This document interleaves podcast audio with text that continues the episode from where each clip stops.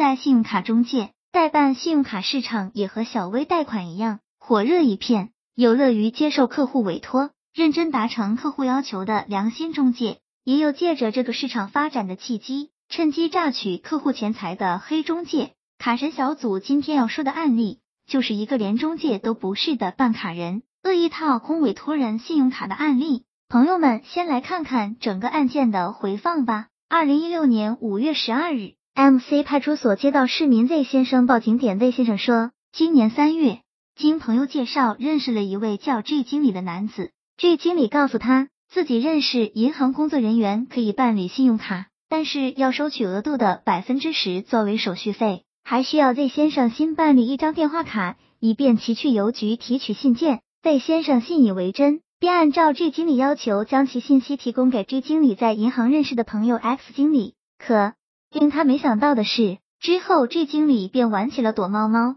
一直谎称信用卡没有通过审批。直至五月初魏先生到银行查询时，才发现自己的信用卡早已经办下来，还被恶意透支了一万一千元现金。气愤的 Z 先生选择了报警。接到报警后，民警立即投入到调查中，结合 Z 先生的描述和大量的走访调查工作，确定 G 经理并没有办理信用卡的能力，其行为属于诈骗。六月十五日下午，G 经理通过朋友得知 Z 先生已经报警，只得主动来派出所投案自首。原来，G 经理知道 Z 先生无法通过正常渠道办理信用卡，自己近段时间有缺钱。便想到了从中谋取手续费和透支卡内现金的主意。卡神小组总结：卡神小组一直对所有的朋友说，办卡申卡自己先去银行官网和柜台申请办理。如果实在自己申请不下信用卡，也要找你们当地专业的、时间久的正规中介办理，